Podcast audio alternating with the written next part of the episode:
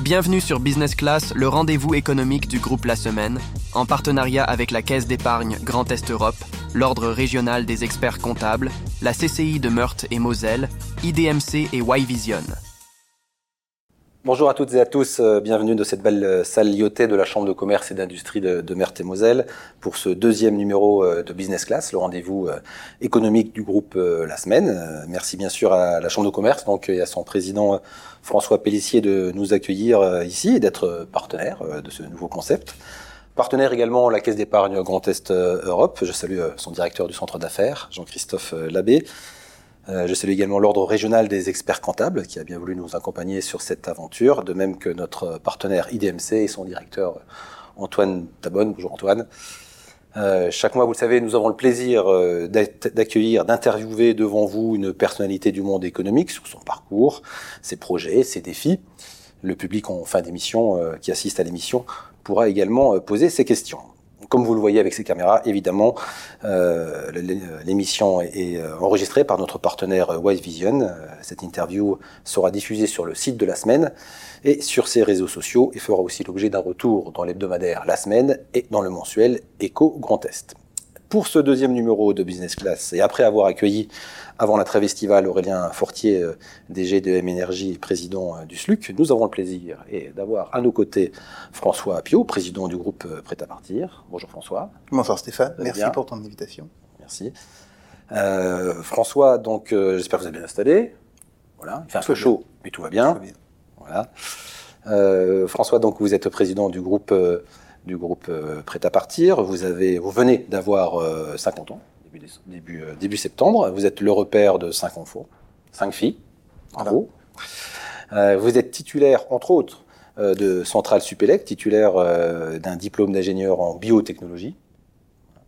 Et vous présidez donc un, groupe de 1500 collaborateurs, 900 équivalents temps plein. À peu près, oui. C'est ça. Avec qui réalise un chiffre d'affaires consolidé de 110 millions d'euros avec trois grandes activités. Euh, nous allons les détailler. Hein, les agences de voyage, 120 millions d'euros de chiffre d'affaires. Euh, le transport de personnes de bus euh, en bus et en autocar, 60 millions d'euros. Et une diversification menée depuis quelques années dans les énergies renouvelables, environ 4 millions d'euros. Et vous êtes aussi connu sur la place pour avoir une activité de, de business angel. On aura certainement l'occasion d'en parler.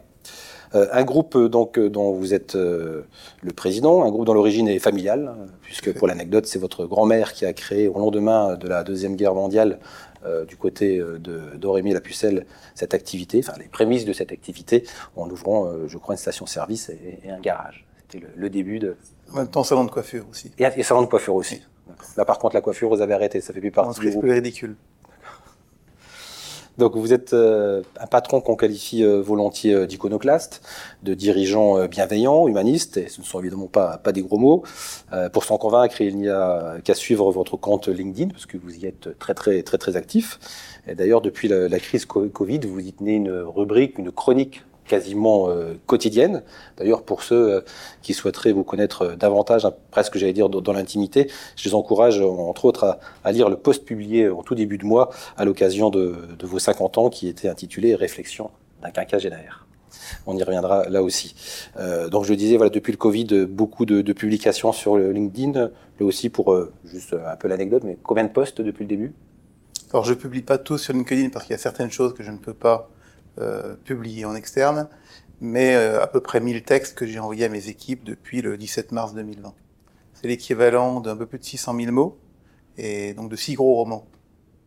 Ah, c'est ça, c'est impressionnant. Vous êtes devenu écrivain. Voilà.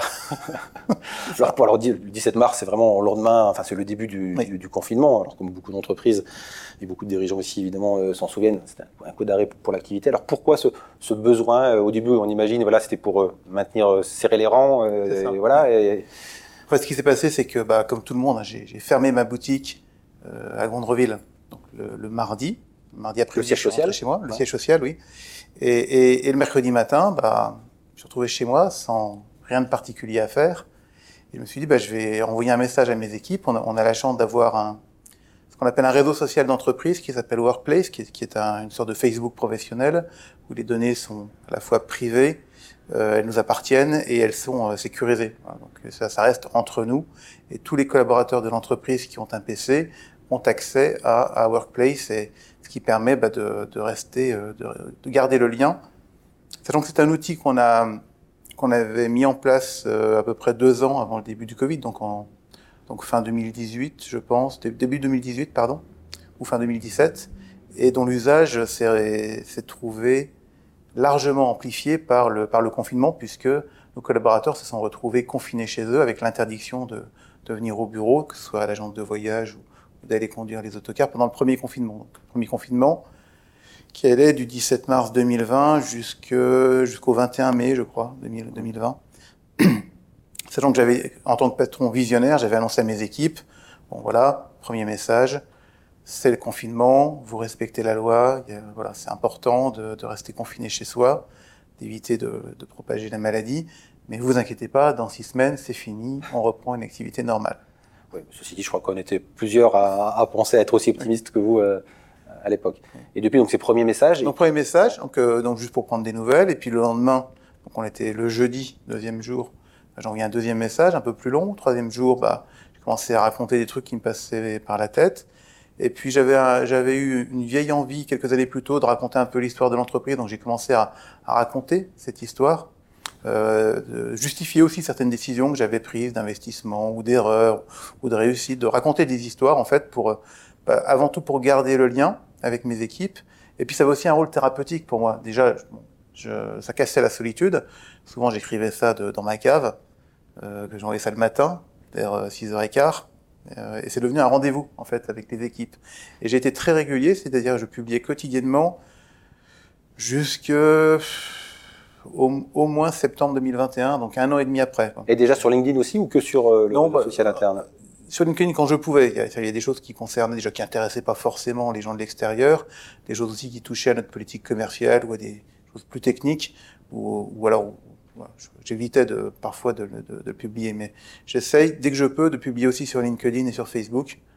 Un peu comme des bouteilles à la mer. Hein. C'est vrai que les, réseaux sociaux, on peut y passer beaucoup, beaucoup de temps.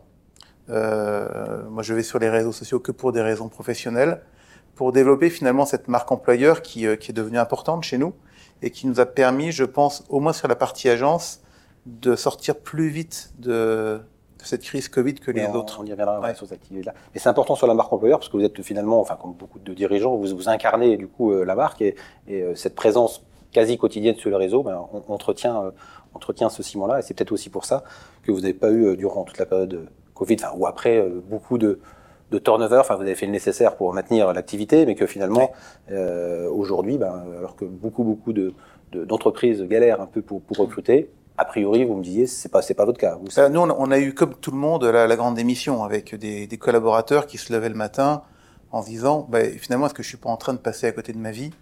Est-ce que euh, je, je, je devrais pas essayer de faire autre chose? Et beaucoup sont partis dans la banque, la santé, l'immobilier, euh, l'assurance. Sachant dans ces mêmes métiers, bah, il y avait le même phénomène de, de, de collaborateurs qui se disaient, mais voilà, est-ce que, est-ce que finalement, je suis en train, est-ce que je suis fait pour la mission qui aujourd'hui me, me nourrit? Donc on a eu, on a eu cette, cette grande démission et environ un gros tiers des effectifs qui ont, qui ont, qui ont quitté l'entreprise, au moins sur la partie voyage, donc à peu près 80 salariés sur, euh, sur les 250 de nos agences. Donc en moyenne, une personne par agence. Euh, et parfois plus, ce qui fait que ça a quand même déstabilisé l'entreprise, mais je pense que cette... Euh, j'ai souhaité, moi, dès le début du Covid, être à la fois en lien avec mes équipes et euh, que l'entreprise, alors qu'il y avait les moyens de le faire, hein, aussi un luxe, qu'elle soit, qu'elle soit une forme de parapluie pour protéger nos équipes. Donc, en leur disant dès le début, ne vous inquiétez pas, euh, chômage partiel, oui, bien sûr, puisque les agences sont fermées, mais on va garantir les salaires à 100% euh, le temps qu'il faudra.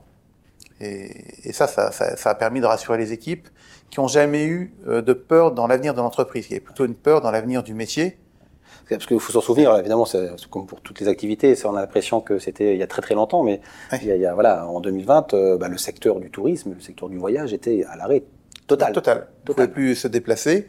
On avait des clients, on a eu un, un, décret publié par le gouvernement qui nous permettait de conserver les acomptes que les clients nous avaient confiés pour partir à Pâques. On était en mars 2020, donc euh, les vacances de Pâques étaient en avril. Donc ces gens avaient payé leurs vacances et on leur a dit, bah voilà, on va conserver votre acompte vous pourrez l'utiliser pour revoyager. Et puis si dans 18 mois vous n'avez pas revoyagé, on vous le remboursera. les clients ont plus ou moins bien pris, évidemment, cette, cette, cette loi qui, qui nous, nous a protégés en termes de trésorerie. Donc on, on, a eu dans, on a eu en agence donc une période de confinement, donc d'isolement dans un métier qui est quand même très tourné vers le commerce de proximité, vers l'autre, etc. Euh, ensuite, une période où il a fallu expliquer aux clients bah, qu'on ne le remboursait pas et qu'ils partaient pas en vacances. Et ensuite, une période qui a duré plus longtemps, qui a été des clients qui voulaient partir, donc pour l'été 2020 euh, déjà.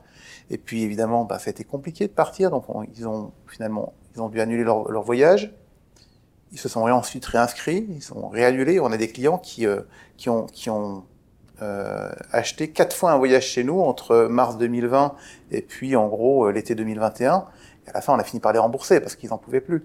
Et on a eu chez nous des, des, conseillers vendeurs qui se sont lassés de cette euh, situation, qui se disaient mais notre métier ne sert plus à rien. On ne fait qu'inscrire et annuler des voyages. Et, et les gens ne voyageant plus, notre métier n'a plus de sens. Alors justement, si on déroule, on va aller rapidement sur les dernières années pour revenir à 2023. C'est comme ce qui aussi nous, intéresse aujourd'hui.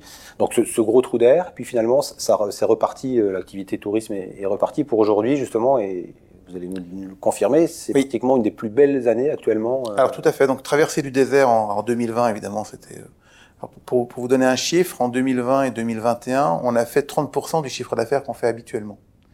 Donc évidemment, il y a eu des aides de l'État qui a été quand même plutôt généreux et encore plus généreux vis-à-vis de notre métier, euh, parce qu'on était, euh, on était aussi bien traités que les hôteliers et les restaurateurs.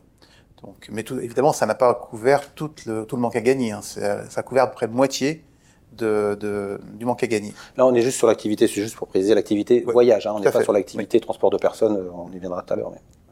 Et, et, donc 2020, 2021, donc des années très compliquées où on a perdu de l'argent. 2022, donc l'an dernier, euh, bah là on a pu revoyager. Et c'est là qu'on voit qu'on a la chance dans la région d'avoir un opérateur qui s'appelle Luxair, qui lui n'a jamais arrêté de voler. C'est-à-dire que les Luxembourgeois, chez Luxembourg, il y, a, a, quasiment pas eu de confinement, enfin même pas du tout de confinement.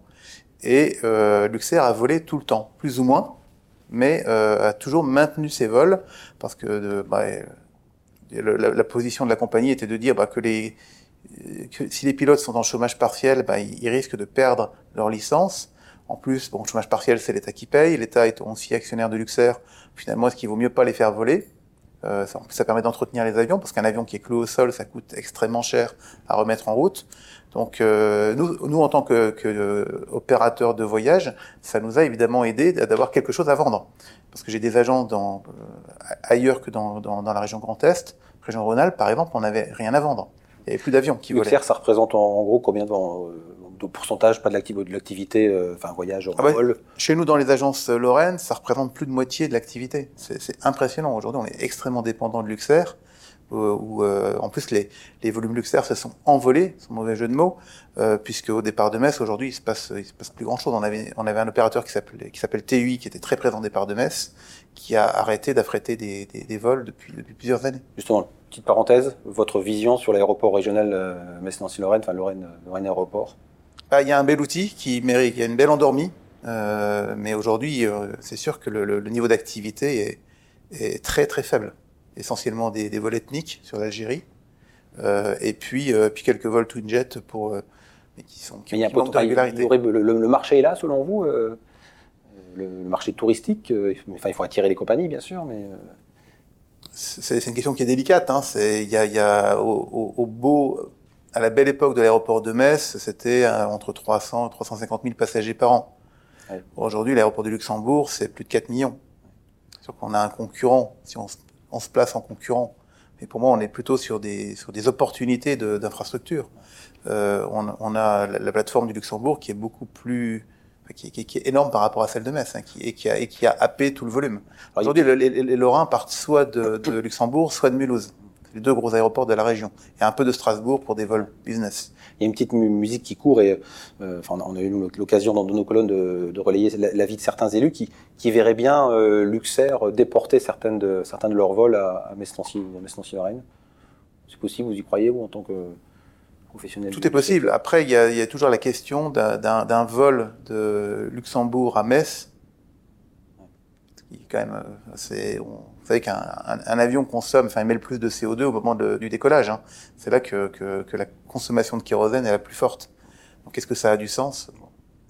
Bon, revenons à l'aventure euh, euh, prête à partir. Donc voilà, vous nous relatiez les, les, dernières années. On est en 2022, donc vous avez dit, puis on oui. arrive donc sur 2023. 2023 donc là, bah, très bonne année. C'est vrai qu'on on sent qu'il y a que, que, nos clients ont vraiment envie de repartir, et pas seulement nos clients, parce qu'il y a un phénomène nouveau qui est qu'on voit arriver chez nous beaucoup de nouveaux clients cette année. Et déjà l'an dernier, on a à peu près 40% de nouveaux clients, alors qui viennent d'horizons divers. Hein. C'est des gens qui ont été déçus d'Internet souvent, qui euh, parce que euh, quand est arrivé le confinement, bah, les sites Internet ont, ont fermé rideau.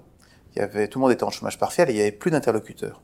Moi, j'avais dit à mes équipes, même en chômage partiel, euh, gardez le lien avec les clients. On vous paiera une heure par jour pour garder le lien avec les clients de façon à préparer l'avenir.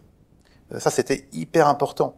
Et on a été, dans la profession, l'un des premiers à, à, réouvrir complètement nos agences avec des horaires normaux, puisqu'on les a réouvertes le 21 mai 2021. Donc depuis le 21 mai 2021, il n'y a plus une seule heure de chômage partiel chez nous. Alors que vous avez encore, moins cette année, mais on peut encore en trouver des agences, des agences de voyage qui ne sont ouvertes que sur rendez-vous aujourd'hui, qui ont perdu tous leurs clients et qui sont, euh, qui sont en mort clinique, qui sont gavés de PGE et qui terminent euh, leur belle vie. Quoi. Donc comment on fait justement? Alors pour résister au commerce en ligne, euh, voilà, c'est la seule solution? Enfin, c'est le lien avec le client. Ou vous avez réussi à développer d'autres recettes? Ou est-ce que vous vous vendez aussi en ligne? Est-ce que les gens se renseignent en ligne et viennent en agence? Ou le contraire? Est-ce que le euh, le... Cette relation, elle est très riche. Déjà, la, la relation entre le client et l'agent de voyage, c'est une, une, relation qui est extrêmement personnelle. On n'a aucun client qui vient acheter chez Prêt à partir. Ils viennent tous acheter chez Stéphanie, chez Isabelle, parce que ils ont confiance en Stéphanie, en Isabelle. C'est voilà, c'est comme le rendez-vous chez le médecin, le rendez-vous chez le coiffeur. Il y a une relation extrêmement personnelle qui fait que les, nos clients sont, sont relativement fidèles. Euh, ça, c'est la première chose. Deuxième chose, c'est que le, le, Internet, évidemment, a, a, modifié notre métier. J'ai une anecdote là-dessus. Euh, on, a, on a un syndicat professionnel qui s'appelle aujourd'hui les entreprises du voyage. À l'époque, c'était le SNAV, le syndicat national des agents de voyage.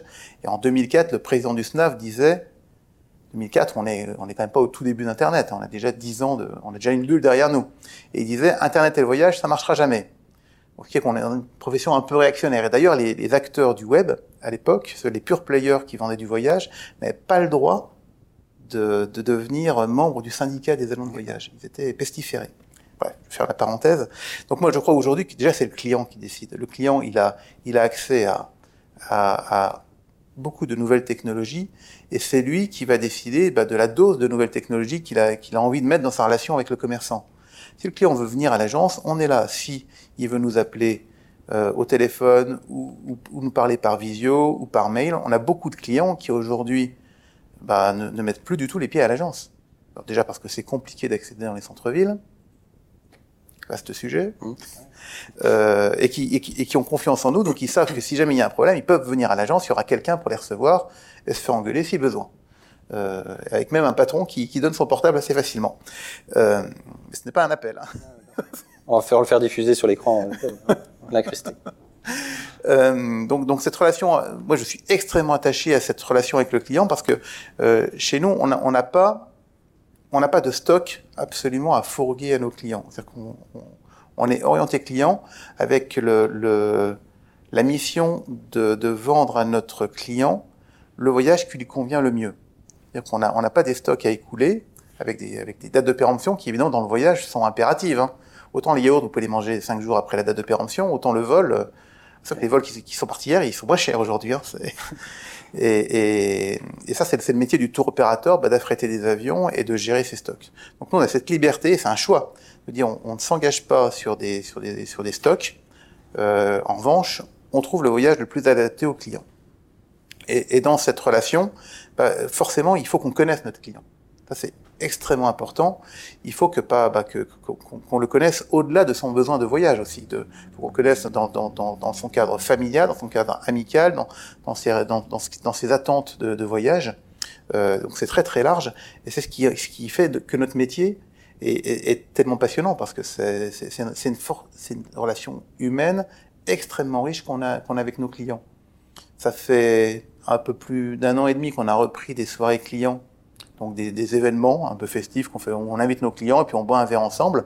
Avant Covid, ce qu'on faisait, c'est que souvent on invitait un fournisseur qui venait nous parler d'une destination.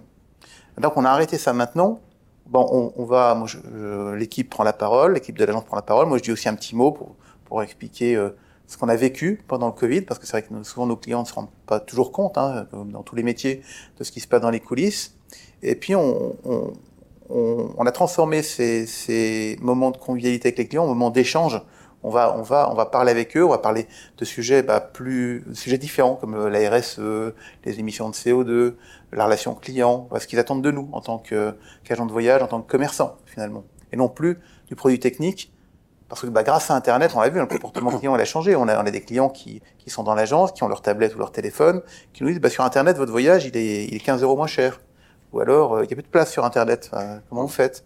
Euh, et, et, il faut qu'on s'adapte à ça. Et donc, alors, Internet a changé notre, notre, mode de travailler. Il y a, il y a des produits qu'on ne vend quasiment plus en agence. Un vol sec, un billet d'avion sans prestation, où on a peu de valeur ajoutée, on en vend très très peu en agence. En revanche, grâce à Internet, on a fait des, des, des énormes bons de productivité qui nous ont permis, bah, par exemple, d'avoir accès à des réceptifs à l'autre bout du monde, donc des gens qui, des gens qui vont recevoir nos clients, donc de rentrer en contact avec eux, et puis de, de fabriquer du voyage à la carte. Donc 2023, une bonne année a priori. A priori, 2023, l'actualité récente, c'est malheureusement la catastrophe, euh, le mm. tremblement de terre euh, au Maroc et les inondations aussi d'ailleurs euh, en Libye. En Libye avec des, des, des milliers de morts de, de, part et d'autre. Euh, le Maroc, destination évidemment très, très touristique. Oui. Euh, vous aviez des, des, au moment du tremblement de terre des, des, des clients ou des voyages en, en cours, j'imagine Alors oui, on a, on a toujours des clients, surtout au Maroc, qui est l'une des destinations qui est plébiscitée par les Français. Donc on avait quelques clients là-bas, mais qui n'ont pas été impactés.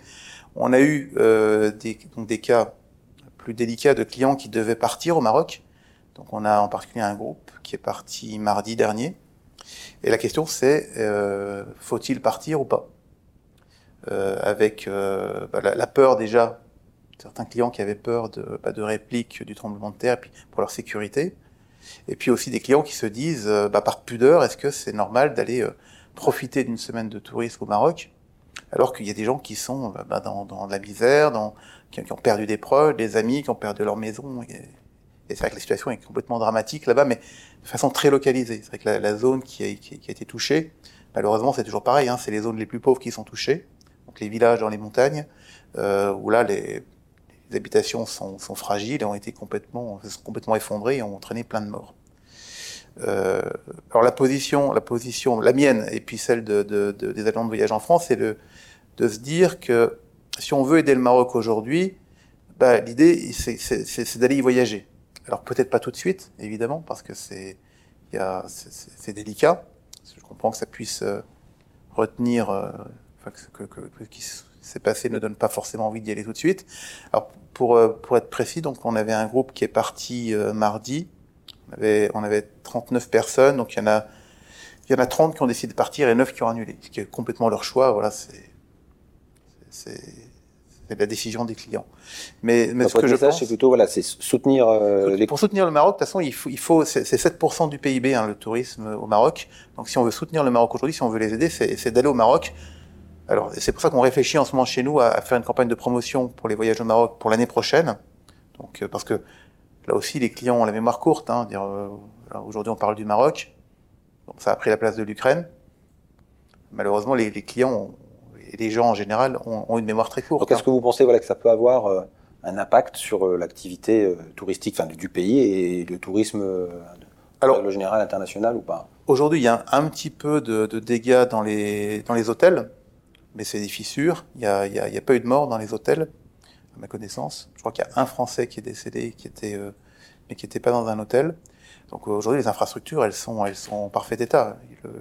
Et d'ailleurs, les compagnies aériennes ont maintenu leur vol, euh, les, les, hôtels continuent de, de maintenir l'accueil. Enfin, tout fonctionne normalement au Maroc, pour la partie touristique, hein, j'entends. En tout cas, voilà, on pense très fort euh, à nos amis euh, marocains en ce moment. Pour terminer, François Pio, sur l'activité la, euh, voyage, et on, va, passer aux autres ponts de votre activité. Euh, on en parlait tout à l'heure un petit peu hein, sur euh, le côté RH. Effectivement, donc le, grand, la grande démission, un peu comme tout le monde. Mais par contre, je crois qu'actuellement, c'est ce que je disais tout à l'heure, contrairement à d'autres secteurs d'activité, enfin ou d'autres entreprises même, vous, ne galérez, pas pour trouver euh, des, Oui, tout à fait. On a, retrouvé les niveaux de turnover qu'on avait avant Covid. Bon, en permanence, on a en effet quelques postes à pourvoir, un petit peu de, turnover, mais euh, c'est vrai que ça, c'est une chance incroyable. On a, intégré beaucoup de nouveaux collaborateurs en particulier au travers de l'apprentissage, parce que moi j'ai toujours été un grand fan de l'apprentissage, mais sous la condition que les étudiants, après leur apprentissage, restent chez nous. Donc là, en plus, depuis quelques, depuis deux trois ans, on a des aides de l'État qui sont quand même très généreuses. Donc là, on a, on a forcé le trait sur l'apprentissage. On doit avoir une trentaine d'apprentis chez nous, en particulier dans le voyage, mais pas seulement.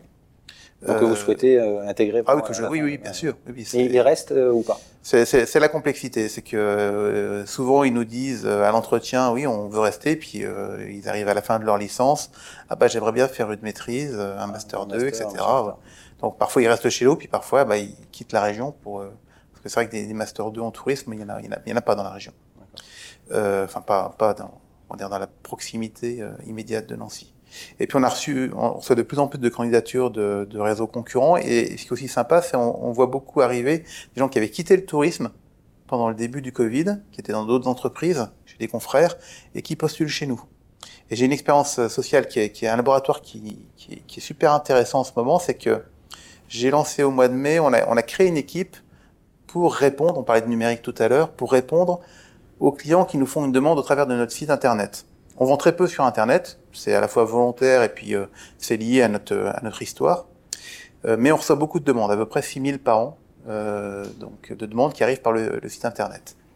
Et moi, en tant que chef d'entreprise, ma, ma, ma, crainte, c'était que ces demandes, bah, quand l'agence a le temps de les traiter, elles sont traitées, euh, mais que parfois, bah, elles puissent tomber complètement à l'eau et que on crée de l'insatisfaction, de la déception du côté des internautes. On voyait bien qu'il y avait des agences qui étaient, qui étaient hyper réactives, parce que la réactivité est essentielle sur Internet, ça c'est sûr.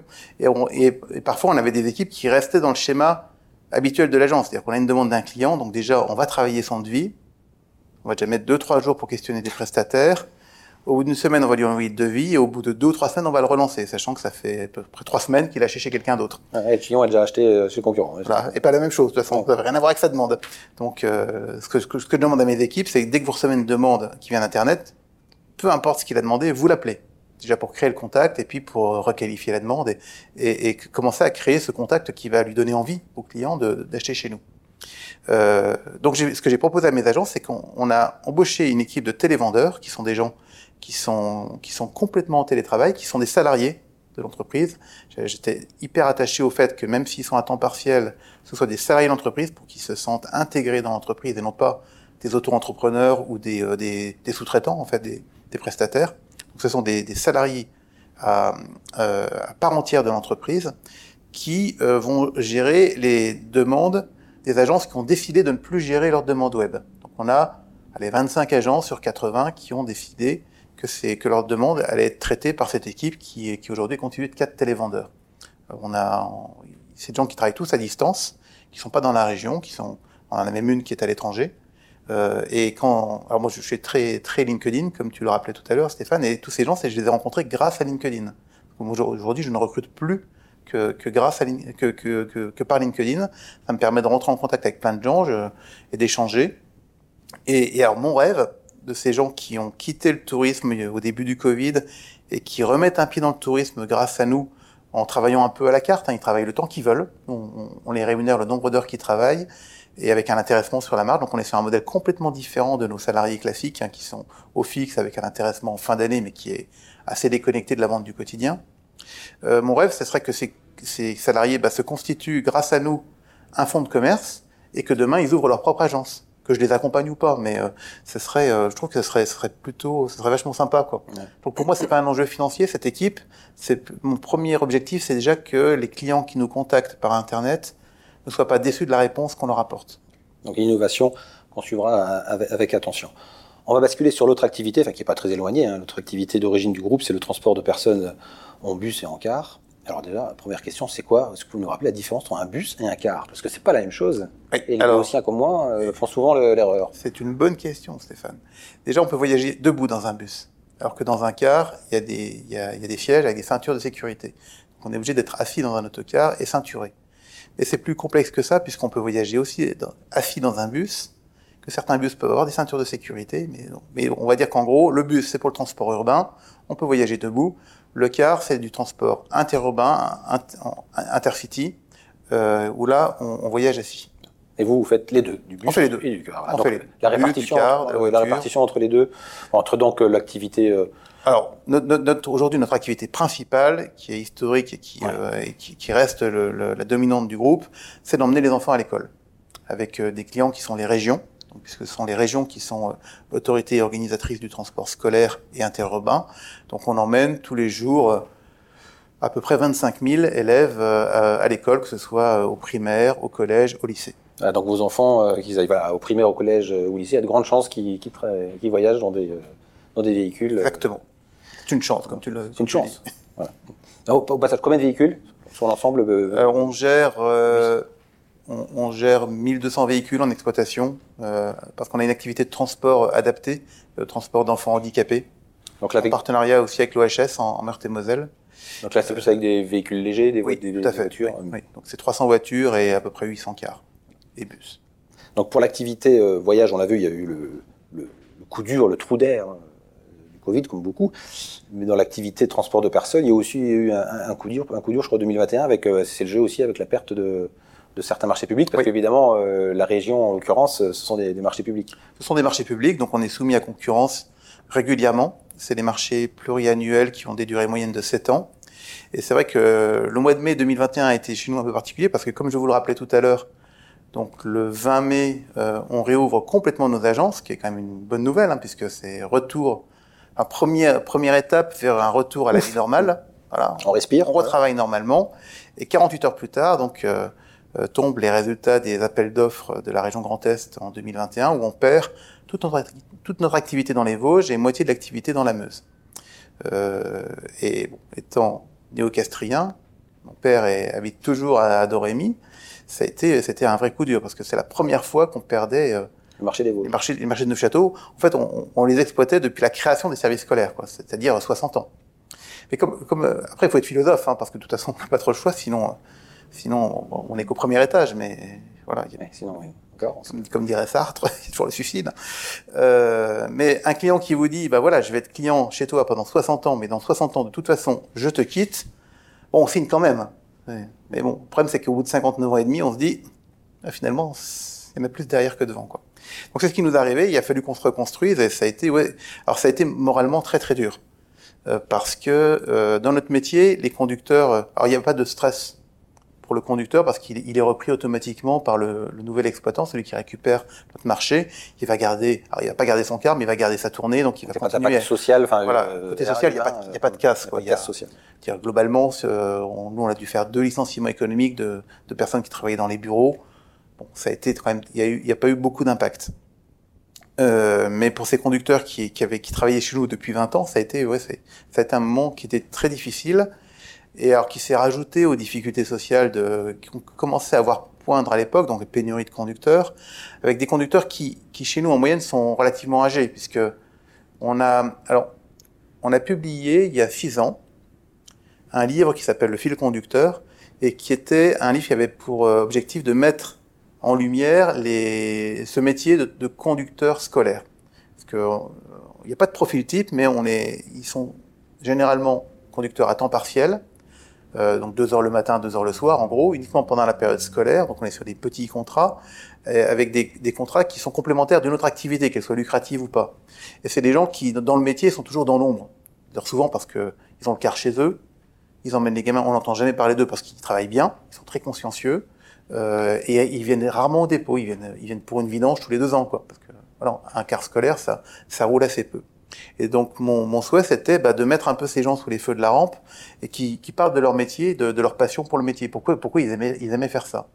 Donc on a, on a fait comme ça un livre avec plein de photos et puis, euh, et puis une cinquantaine d'articles qui présentent 50 portraits de conducteurs. Et alors sur les, je crois qu'ils sont 52. Sur les 52, il y en a un seul qui voulait être conducteur de car quand il était gamin.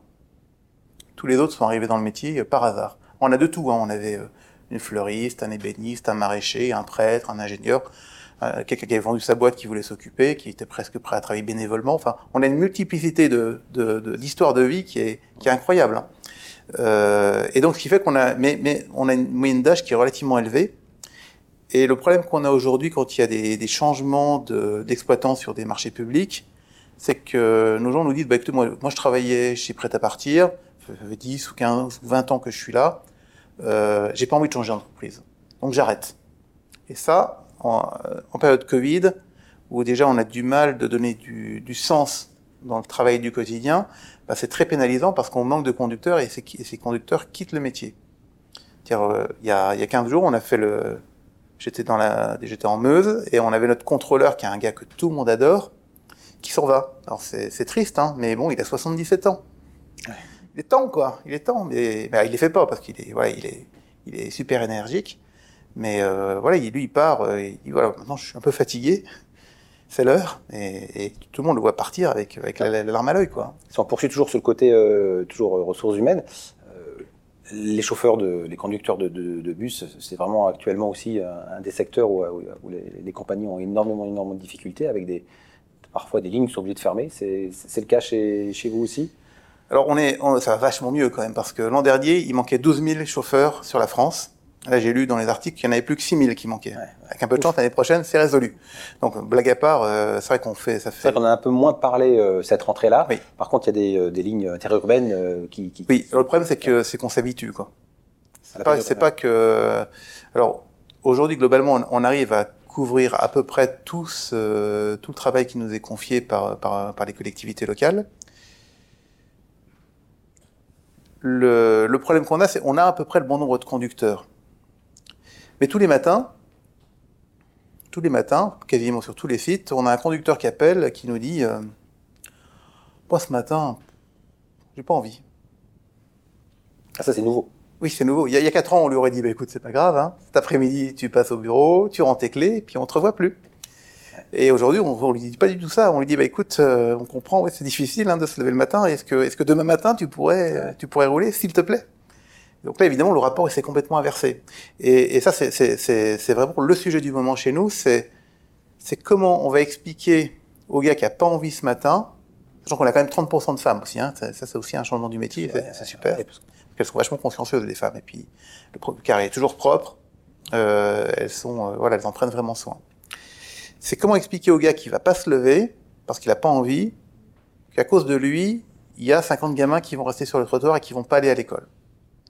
En fait, le sujet, c'est ça, c'est que euh, on, on fait pas du transport, c'est pas du bétail, c'est qu'on, grâce à nous, les enfants, ils vont à l'école. Et, euh, l'école, c'est essentiel parce que c'est le rôle social, c'est l'entrée dans la vie sociale, c'est l'apprentissage de la vie, c'est la porte vers, le, monde du travail.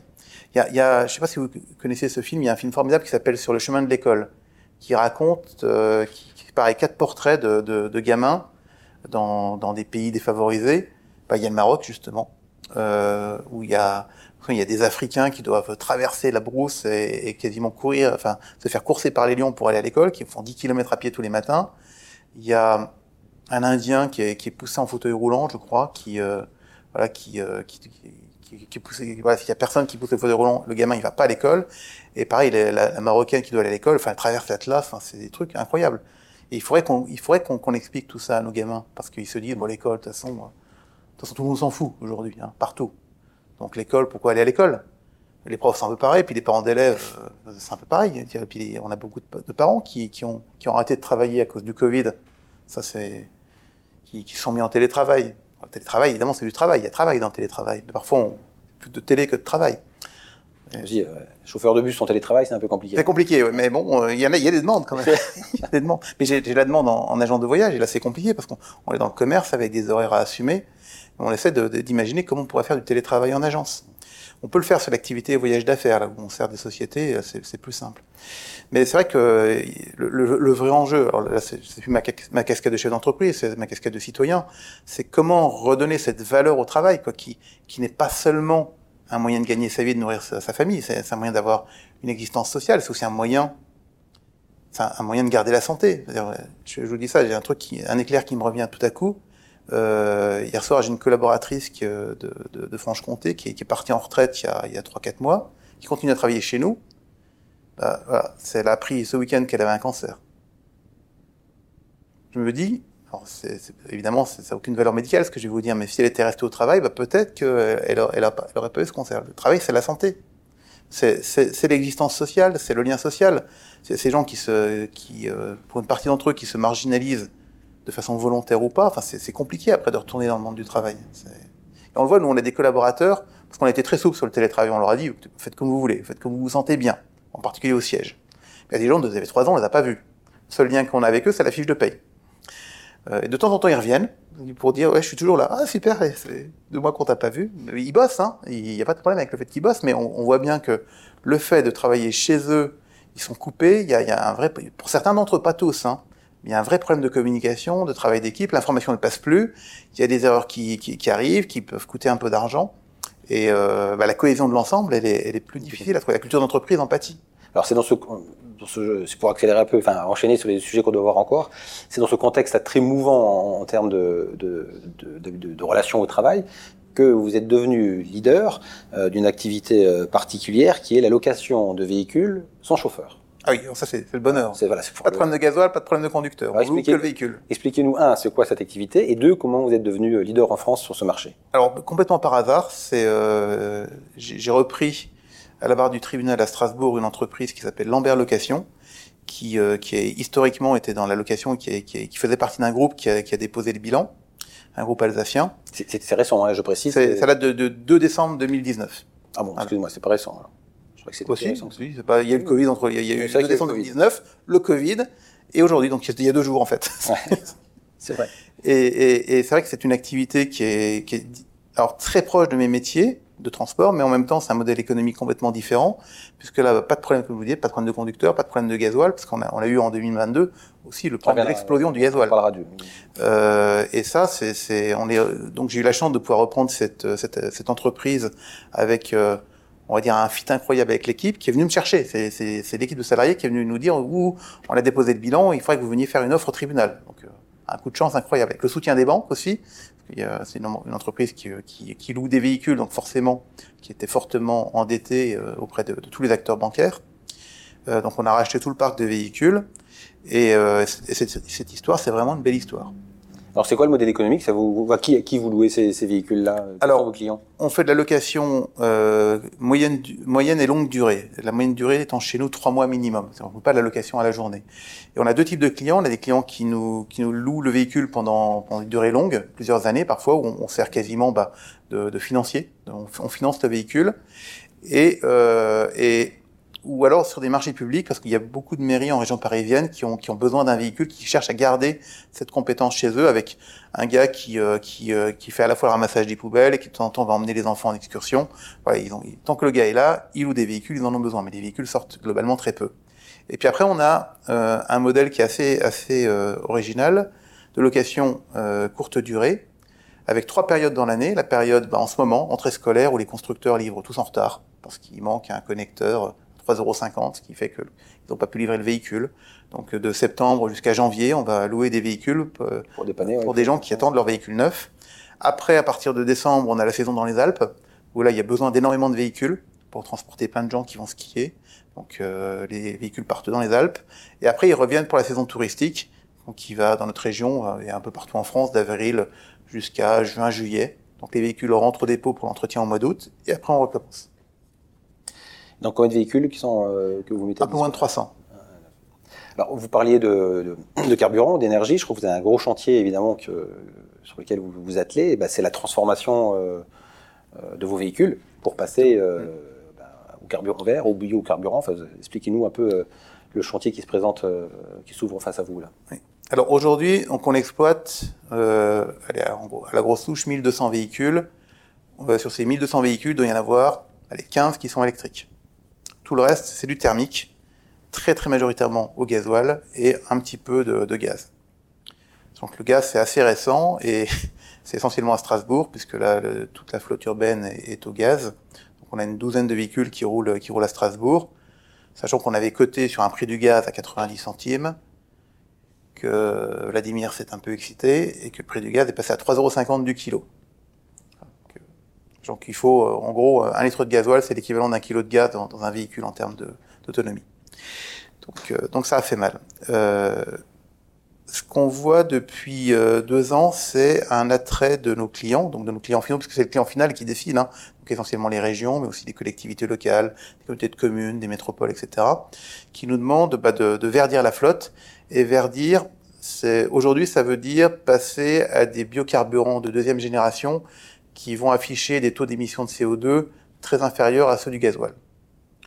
Alors, sans le, dans le détail, un litre de gasoil, ça fait en gros 2,6 kg de CO2 quand on est sur du biocarburant de génération, donc c'est essentiellement du baissant, donc c'est du diester de colza, donc de l'huile de colza qu'on estérifie, c'est une petite modification chimique, donc euh, que vous utilisez déjà dans, que vous avez déjà à la pompe hein, quand vous avez, quand vous allez faire le plein dans une station de service, c'est marqué B7 si vous prenez du gasoil sur le pistolet, ça veut dire que vous avez au moins 7% de, de biocarburant dans, dans, dans le gasoil, essentiellement du colza qui est produit en France. Et puis du HVO, c'est l'autre biocarburant qui lui est pas produit en France pour l'instant, mais ça vient, et qui est qui, euh, qui est produit à partir de d'huiles euh, de d'huiles alimentaires recyclées ou d'huiles végétales modifiées. Bah, ça vient des pays scandinaves, je crois. Pour l'instant, c'est produit en Norvège essentiellement, oui. Euh, et donc, euh, grâce à ces deux biocarburants, on peut afficher des réductions d'émissions de CO2, mais uniquement de CO2, donc les gaz à effet de serre, de 60 à 90% ce qui est déjà un, premier point, première étape importante. En revanche, il n'y a a quasiment pas d'impact on va dire, première approximation, sur les, autres euh, gaz et les autres particules qui sont émises par les moteurs thermiques qui sont dangereuses pour la santé. Parce que dans la pollution, il faut bien comprendre qu'il y, a deux sujets. Il y a le, réchauffement climatique, qui est lié aux émissions de gaz à effet de serre, essentiellement le CO2, mais pas que, le dioxyde de carbone, et euh, tout ce qui est euh, pollution liée à la santé humaine. Donc c'est des oxydes d'azote, l'inox, euh, du dioxyde de soufre, SO2, euh, c'est du monoxyde de carbone, CO, euh, les particules fines, donc qui là sont, sont, quand même la cause de plusieurs milliers de morts chaque année euh, en France. Et, et tant qu'on est sur des moteurs thermiques, cette partie-là, on a beaucoup beaucoup de mal à la réduire. Donc l'enjeu, les, les, moteurs de demain, de toute façon, la, la mobilité, ce sera de l'électricité et de l'hydrogène. La question, c'est quand? Et, et, en fonction bah, du tempérament des élus, des finances publiques, des obligations peut-être aussi légales, enfin des appels d'offres qui se. Alors il y, y, y a, déjà, de toute façon, il y a déjà des, des termes qui sont qui sont qui sont affichés. Euh, c'est 2040 euh, plus de production de véhicules thermiques en Europe. Donc ça, c'est déjà acté par l'Europe. La France qui veut être le bon élève. Pour les véhicules de transport. Hein. Pour les véhicules de, oui, de, de la mobilité, enfin, que ce soit transport, camion, voiture, hein, même, même les voitures. Hein. Et, et, la France, donc, euh, veut, veut, veut, avancer ça à 2035. Alors, ça ne veut pas dire qu'il y aura plus de véhicules thermiques qui rouleront en 2035. Ça veut dire que les derniers véhicules neufs vendus seront en 2035 ou en 2040, en fonction des pays européens. Euh, sauf que Sauf qu'à Nancy, dire comme dans toutes les métropoles, il y a, des, il y a, il y a la mise en place de ZFE, c'est-à-dire de zones à faible émission, faible émission de CO2, mais pas seulement, aussi de particules, qui, euh, qui, sont, déjà, qui sont déjà votées. Tout ça, c'est déjà écrit, avec des calendriers qui sont pas complètement fixes, mais qui prévoient globalement que d'ici la fin de la décennie, avec un véhicule thermique, vous pourrez plus rouler en métropole. C'est-à-dire que moi, je vois, j'ai un, une vieille Mercedes euh, qui consomme peu, à partir du 1er janvier 2025, je ne peux plus rentrer dans la métropole de Strasbourg. La métropole de Strasbourg, c'est pas le parvis de la cathédrale. Elle commence à Haguenau. C'est 30 km autour de, la cathédrale. On, peut, on pourra juste, pourrait juste passer sur l'autoroute. Et ça, ça va généraliser. Ça veut dire que l'interdiction du véhicule thermique, alors à part si vous habitez, comme mes parents, à Dorémy, et que vous allez faire vos courses au, au match de Neufchâteau, vous ne pourrez plus utiliser de véhicule thermique. Parce que déjà, Déjà, si vous allez à Bruxelles demain, vous n'avez plus le droit de rentrer avec un véhicule thermique, sauf à payer une taxe, euh, je crois, qui est de 15 euros par jour. Donc ça, on est en train de bouger très très vite, et tout ça, de toute façon, c'est déjà voté. Donc le, véhicule, la fin du véhicule thermique, elle, elle est pour demain matin, pour le début des années 2030. Sachant que, là je m'adresse aux banquiers, et moi mes véhicules, quand je les achète, je, je veux les exploiter pendant 15 ans. Ils sont financés sur 7 ans, et au bout de 7 ans, j'ai pas encore tout payé. Euh, et que, encore cette année, j'ai acheté des véhicules neufs, thermique, puisque le véhicule électrique en, autocar scolaire, il n'existe pas. Et en même temps, donc, on est donc sur, des marchés de transition. Globalement, je vais avoir quasiment toute ma flotte qui va fonctionner au biocarburant à partir de l'année prochaine. Euh, on a une transition vers les véhicules électriques et l'hydrogène. Alors sachant que le véhicule hydrogène, euh, aujourd'hui, c'est un véhicule électrique avec des bonbonnes à hydrogène qui alimentent une pile à combustible et qui transforme l'hydrogène en électricité dans le véhicule pour prolonger l'autonomie c'est des véhicules qui coûtent extrêmement cher, qui coûtent, euh, pour vous donner un ordre de grandeur, là aussi parler un peu chiffres, un car scolaire qui roule au gasoil, c'est 150 000 euros. Quand on passe à l'électrique, on est aujourd'hui à 350 000, on va tendre vers 300 000. Le même véhicule en hydrogène, on est aujourd'hui sur 600 000. Et il n'existe pas d'ailleurs, c'est qu'en urbain. Avec un coût d'exploitation qui va être démentiel. Parce qu'on parle beaucoup, on se dit l'hydrogène, c'est génial, c'est vert, on prend de l'électricité qui sort d'un panneau solaire ou, d'une éolienne, on la transforme en hydrogène, on la retransforme en électricité. Donc on a une perte de rendement, ce qui fait que pour avoir 1 kWh électrique dans le moteur du véhicule, il faut avoir 6 kWh au sortir de l'éolienne. On perd euh, en gros 70% de l'énergie entre le panneau ou l'éolienne et le moteur. Donc l'hydrogène, ça va être une solution, mais une solution qui va être extrêmement onéreuse. Donc le futur de, la mobilité, on va dire en première approximation, première approximation c'est l'électrique. L'électrique, c'est les batteries, c'est dégueulasse. Et puis des véhicules en acier. Savoir qu'un véhicule, là aussi, un véhicule, euh, une voiture, c'est pour ça que je ne change pas la mienne, euh, dans son bilan carbone, il y a déjà 25% des émissions de CO2 qui ont eu lieu avant même que le véhicule ait fait un seul kilomètre parce qu'il faut fabriquer de l'acier, et une tonne d'acier, c'est 2,6 tonnes de CO2. Voilà. Je sais pas si je, suis un peu roseau, ça, plombe un peu euh, l'ambiance, mais... Euh, et, et, donc moi, je, en tant que chef d'entreprise, j'ai la problématique suivante, qui est si, si je dois changer brutalement mon parc et passer d'un parc thermique à un parc euh, électrique, ce qui sera, ce qui sera le bon usage hein, pour le scolaire, parce qu'on roule très très peu, on fait, on fait une centaine de kilomètres par jour, donc voilà. donc ça représente un investissement enfin, énorme. 300 euh, millions. D'accord. Christophe. Voilà. François s'adresse au banquier présent vous, pouvez payer en plusieurs fois. Hein. voilà.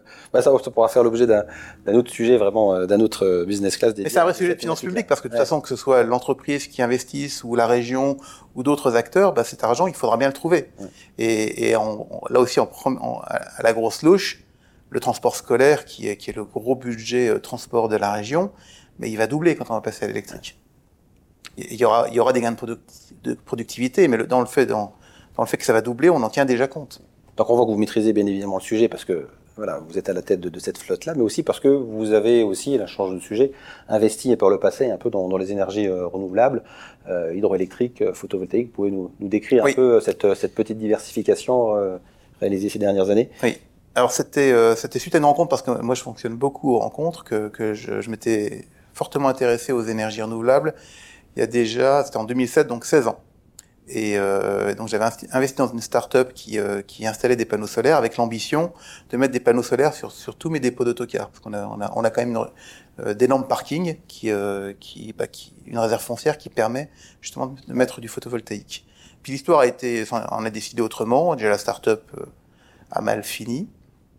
Euh, et puis, donc, mais ça m'a donné l'occasion de découvrir le métier et de, de co-investir avec des, des, agriculteurs de la région, euh, ce qui nous amène aujourd'hui à gérer un parc d'une quinzaine de centrales photovoltaïques un peu partout en Lorraine et un petit peu en Champagne.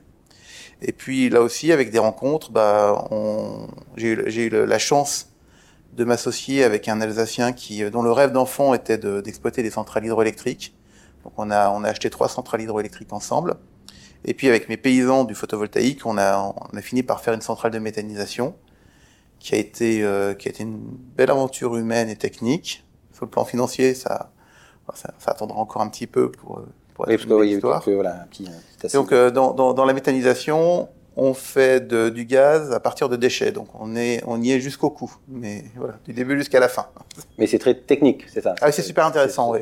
c'est rigolo, c'est fragile, ça tombe tout le temps en panne et c'est passionnant. C'est passionnant. Alors, je, je disais euh, en, introduction, vous étiez un, un, patron euh, iconoclaste, euh, et notamment parce que vous le répétez régulièrement sur nos interviews, en, simple échange, c'est que vous nous dites que chez, chez Pio, enfin chez Prêt à partir, il n'y a ni réunion, ni stratégie, ni budget annuel. C'est vrai? C'est pour la provoque ou c'est vrai? Ah, C'est vrai. Et, et, et, pas de contrôle non plus. Ah, il y a des dirigeants de, dans la, dans la salle, je pense que, et qui nous regardent aussi, je pense, euh, soit ça fait rêver, soit euh, on n'y croit pas. Alors, comment ça se passe hein, Alors déjà, c'est pas du tout par philanthropie ou, ou par, par, idéologie, hein, c'est juste que le, les réunions, les budgets, le contrôle, ça coûte. Et ça coûte plus cher d'en avoir que de ne pas en avoir chez nous. Chez nous, pas forcément transposable ailleurs, mais c'est vrai que ça fait plusieurs années que je travaille à organiser l'entreprise de façon à ce que le collaborateur se sente hyper responsabilisé il sait qu'il n'est pas contrôlé, ça veut dire qu'il a le droit à l'erreur. Euh, est-ce qu'on le message qu'on lui passe, c'est dire, écoute, tu as le droit de te tromper. En revanche, quand tu t'es trompé, tu viens le dire. euh, on, voit comment, faire que ça ne t'arrive plus et surtout que ça n'arrive pas à tes collègues. Euh, on essaye de, créer cette, boîte noire du savoir qui permet d'enrichir le, le, les essais-erreurs de l'entreprise parce que de toute façon, encore une fois, il n'y a que celui qui fait rien qui se trompe pas. Hein, donc on y arrive petit à petit.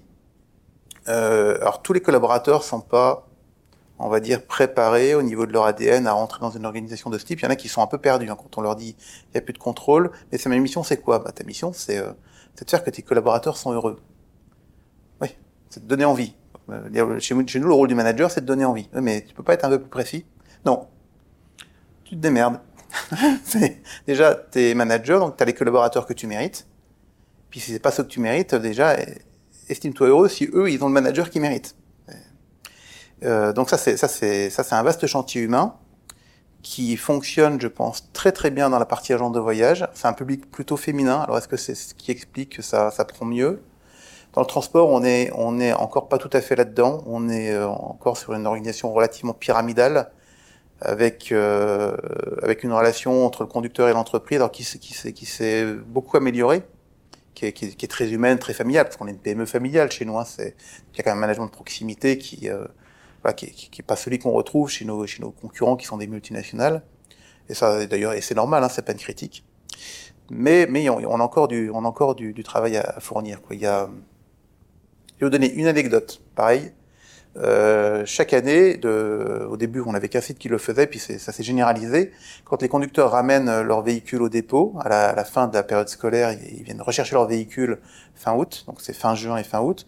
Donc l'équipe le, du site organise un barbecue. Et, et ça, c'est un vrai moment de convivialité où les conducteurs sont contents que bah, qu'on fasse un peu attention à eux. En plus, le directeur est là, il dit un petit mot. Moi, moi bon, je peux pas être à tous les barbecues parce qu'ils sont tous lieux en général le même jour. Donc j'essaie de me partager avec mes équipes. Donc tout le monde est content de voir le patron. Voilà, c'est un moment sympa. Et il y a deux ans, sur un fit, euh, donc on a, on a un conducteur qui est, qui est venu me voir en me disant, écoutez, bah, merci d'avoir organisé le barbecue. On est très content, c'est très sympa de penser à nous. Mais, euh, mais vous savez, euh, le barbecue, vous voyez, il y a quand même des conducteurs qui manquent, euh, parce que barbecue, il n'y a, que du cochon. Et nous, euh, nous, je suis musulman, je mange pas de porc. Ah, j'y ouais. Donc là, en effet, euh, on a, là, on a merdé. Clairement, c'est pas bien ce qu'on a fait, on, aurait dû y penser. Et, et, et je lui dis, bah écoutez, je, suis vraiment désolé qu'on n'y ait pas pensé. Euh. Et puis il me dit, oui, mais l'an dernier, on l'a déjà dit.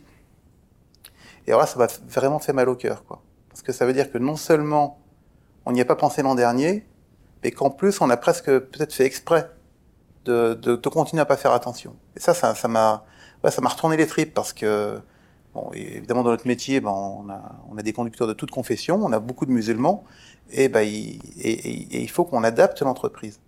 C'est à, à, pas au mode de vie de chacun, quoi. Il faut, il faut qu'il y en ait pour tout le monde, quoi, tout simplement. C'est, ah, c'était une anecdote que. Une anecdote, qui, qui prouve bien, voilà, l'intérêt que vous, euh, l'attention que vous portez, euh, à, votre équipe et qui font, le, comme on, l'a vu, la clé notamment de la réussite du groupe. Alors, ce qui fait la clé de la réussite du groupe, est-ce que c'est fait aussi de ne pas faire de, budget Là, je reviens sur la dernière partie. Je ne sais, je sais pas si les banquiers vont, écoutent. Est-ce qu'ils le savent que vous ne faites pas de prévisionnel? Alors, moi, j'ai une grande chance, c'est qu'aujourd'hui, l'entreprise, elle, m'appartient complètement. J'ai pas d'actionnaire extérieur. En plus, je suis quelqu'un qui vit simplement, euh, avec peu de besoins. Enfin, j'adapte mes besoins, on va dire, à, à, à mes revenus. Et, et ça, c'est un, un, grand bonheur, c'est un luxe. Hein. Il y a des chefs d'entreprise dans la salle, quand on a, quand on n'a pas d'actionnaire à, à, à qui, qui, on doit verser des dividendes, c'est quand même une liberté. Une liberté qu'on paye cher, mais c'est une liberté. Et, et pour moi, c'est un truc qui a pas de prix, quoi. C'est. Aujourd'hui, mon patron, hein, j'ai qu'un patron, c'est mes banquiers, hein, c'est forcément. Mais ils sont plutôt sympas dans, dans la moyenne. Et, et, et j'essaye de, de... C'est vrai que j'ai aussi la chance d'avoir une entreprise qui, euh, qui tourne bien. Euh, aussi parce que quand j'ai commencé, ça fait, alors ça fait 25 ans que je suis arrivé dans l'entreprise familiale, même si je, à l'époque, quand, j'ai, quand je suis sorti de mes études, c'était pas du tout le, le, le schéma que j'avais imaginé.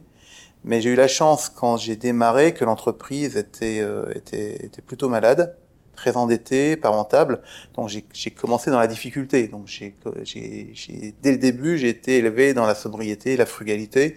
Et c'est quelque chose qui aujourd'hui fait partie de mes valeurs, quoi, que j'essaye de, de partager avec mes collaborateurs. Cette, chez nous, il y, a, deux choses qui sont extrêmement importantes, c'est l'humilité et le travail. Deux valeurs, des... lors de l'entretien d'embauche, c'est vraiment un sujet. je leur dis, si vous aimez, si vous aimez travailler, si vous êtes humble, il y a des chances qu'on s'entende. Parce qu'on essaie d'embaucher que des coups de cœur et je leur dis voilà, si, vous n'êtes pas humble et si vous n'aimez pas bosser, euh, vous êtes peut-être quelqu'un de super, mais pas chez nous quoi. Donc vous croyez évidemment à l'humain, on le voit bien, aux rencontres, vous l'avez dit, mm. plus qu'au PowerPoint, si je, si, je, si je comprends bien. Euh, et c'est aussi ces rencontres qui vous ont euh, amené, vous l'avez dit un peu, mais je voudrais qu'on s'y attarde juste rapidement euh, pour terminer, à, à, investir un peu dans, dans, quelques startups, parce que je dis, voilà, vous, vous, avez été, vous êtes connu ces dernières années sur la place de, de Nancy, en Lorraine, dans le Grand Est, pour être un, un business angel. voilà, c'était pour pour tester, c'était euh, pour parce que voilà, vous avez fait des, des, des belles rencontres. Et puis finalement, quel, quel bilan euh, en tirez-vous aujourd'hui?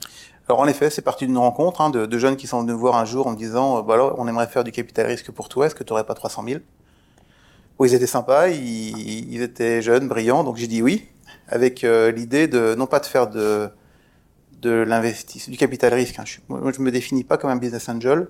Ce qui m'intéresse, c'est de faire de la veille technologique et d'investir dans des startups en lien avec mes métiers, c'est-à-dire la mobilité, les loisirs, l'environnement, de façon à voir comment mes métiers vont évoluer. Heureusement que je ne l'ai pas fait pour le retour sur investissement, parce qu'aujourd'hui, il est quand même très très faible, voire négatif. On a pris un gros bouillon euh, l'an dernier avec une startup qui fabriquait des scooters électriques. On avait surinvesti. Donc, euh, et le pire de tout ça, c'est que je n'arrive toujours pas à tirer de leçons euh, édifiantes de, de, cette, de cette grosse erreur chez nous. Mais bon, c'est une autre histoire. Donc euh, aujourd'hui, concrètement, euh, j'ai créé un fonds d'investissement avec deux associés, un fonds que je finance à 100% et qui accompagne, qui est actionnaire d'une trentaine de startups, plutôt à Paris, mais aussi en région. On a quelques belles startups lorraines. Euh, c'est une aventure où je pense que je, je gagnerai pas d'argent à la fin. En revanche, c'est beaucoup de rencontres, beaucoup d'apprentissage. Ça, c'est moi, je suis quelqu'un de, de, de, très curieux. J'adore apprendre des trucs. Je suis un peu une éponge. Voilà, je, je, je prends, je prends tout ce qui passe autour, j'absorbe. Et euh, c'est vrai que c'est une belle aventure humaine. Voilà, on peut pas gagner à tous les coups, et comme disait Rockefeller, je crois, dans les affaires, il vaut mieux en faire plus de bonnes que de mauvaises. C'est un peu ce qu'on a fait chez nous, parce qu'on a fait quand même beaucoup d'erreurs. Hein. Bah, ce sera un peu le, le, mot de la fin de cette partie, euh, voilà, de cette masterclass, j'allais dire. Merci euh, François Pio. Euh, je me tourne vers le, le, public qui assiste à l'émission. Est-ce qu'il y a des, des questions après ce, cette brillante présentation? Et encore, on aurait pu y passer encore beaucoup plus de temps, tant l'activité est passionnante et la manière dont, dont vous gérez votre barque, j'allais dire, est, est, très intéressante. Oui, monsieur. Oh, pour l'enregistrement, c'est mieux. Je vais faire juste un petit témoignage à propos des agences de voyage. Au rentre d'un voyage, en Sicile et je suis passé par une agence lambda ici, que je ne connaissais pas, qui s'était dévouée. Et ils m'ont vendu un très bon produit, euh, pas de problème. Je demandais un démarrage, euh, un départ euh, à l'aéroport de Strasbourg. L'avion partait à 9h et ils ont exigé que les participants soient présents à 6h à l'aéroport de Strasbourg. Ce qu'ils n'ont pas dit, c'est que l'aéroport de Strasbourg, il ouvre à 7h. Et donc, il y a eu des centaines de véhicules dans le noir qui se sont trouvés à tourner en rond. C'est pour euh, abonder sur ce que dit M. Pio. Euh, il y a la vente du produit, mais il y a surtout le conseil. Cette agence, je, ne tournerai jamais, même si elle m'a vendu un gros produit. Le conseil et l'attention du client. Quoi. Alors c'est vrai qu'en fonction de l'aéroport, c'est les trois heures avant le départ, ça c'est valable à Paris. Après en province, en effet, il faut l'adapter. quoi. C'est et parfois, on est aussi dépendant des consignes de la compagnie. Parce que même si, euh, voilà, si l'aéroport est fermé, et, et, on a des compagnies qui exigent que, que, que, que, le passager soit là avant. Et souvent, d'ailleurs, les passagers viennent avant le terme qu'on leur, qu'on leur dit, puisqu'ils sont toujours inquiets. Dès qu'on prend l'avion, il y a, on n'est jamais maître de, de, du temps qu'on va, qu'on va passer dans les formalités. Quoi. Ça peut prendre 20 minutes comme 2 heures.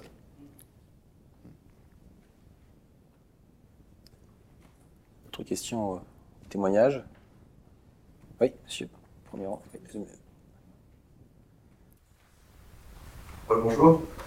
Euh, J'ai bien aimé moi, le, la partie sur l'envie de, de, travailler de vos collaborateurs.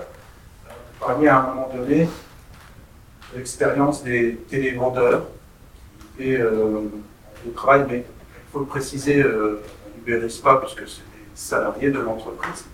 Mais savoir quelle était euh, votre vision de l'entreprise, euh, la façon dont elle va travailler dans les années à venir. Alors, le premier sujet qui me vient à l'esprit par rapport à votre question, c'est que moi, je souhaite associer de plus en plus mes, collaborateurs à la création de richesse dans l'entreprise.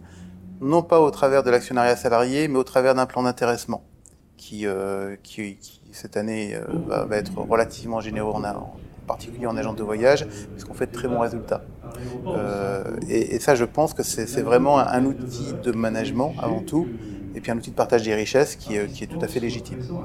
Donc euh, ça, je pense que c'est important. On a, on a, chez nous, on n'a on a pas de budget. En revanche, on fait un peu de compta quand même, et on a des comptes d'exploitation qui sont très précis. C'est-à-dire que quand, quand les, on a une agence Rurographe, par exemple ici, chaque mois, elle reçoit son compte d'exploitation, qui est extrêmement détaillé, avec le chiffre d'affaires, la marge dégagée, les charges de l'agence, y compris les salaires.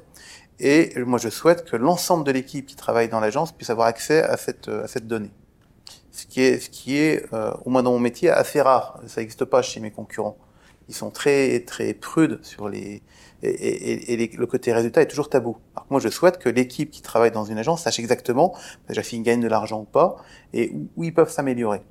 Donc, euh, donc forcément, avec cette transparence, eh ben, petit à petit, on amène le collaborateur salarié à avoir une vision de chef d'entreprise, même d'une micro-entreprise. Et, et, je pense, moi, moi, moi, ce que je constate, c'est que dans tous mes métiers, que ce soit dans le transport ou l'agent de voyage, on est intermédiaire entre, on va dire, la micro-entreprise et la multinationale. C'est-à-dire qu'on est trop gros pour être l'agent de quartier et trop petit pour être la multinationale. Mais, mais on essaie de prendre le meilleur des deux mondes, c'est-à-dire d'avoir cette structure, cette taille, euh, cette surface financière qui permet d'être, d'avoir la possibilité de, de lancer des projets sur plusieurs années, etc. Et en même temps de garder euh, ce côté indépendant du commerce de proximité avec euh, euh, l'équipe de l'agence qui va se sentir vraiment commerçant de la ville, ancré dans sa proximité. Quitte à ce que demain, ce sera peut-être d'ailleurs le modèle que, et j'ai déjà proposé ça alors, à des, des, agences chez nous qui sont pas dans la région mais plutôt dans le sud-ouest, bah, de racheter leurs points de vente avec notre aide. parce que c'est là que les gens sont les meilleurs, quoi. C'est quand ils, quand ils travaillent pour eux. Moi, aujourd'hui, je suis patron, je, je pourrais pas être salarié. Hein. Je ne supporterais pas d'avoir un patron, à part un banquier, évidemment, mais. Ah, bah non, parce que le, oui, même sans contrôle. C'est parce que le contrôle, à partir du moment où le collaborateur n'a plus de contrôle, bah, il se met la pression lui-même. Il, s'auto-contrôle. Et il est beaucoup plus exigeant avec lui que, que ne le serait son patron. Ah, pour certains, encore une fois, pour certains collaborateurs. Euh, et chez nous, on a choisi des gens euh, qui, qui sont dans ce mode-là.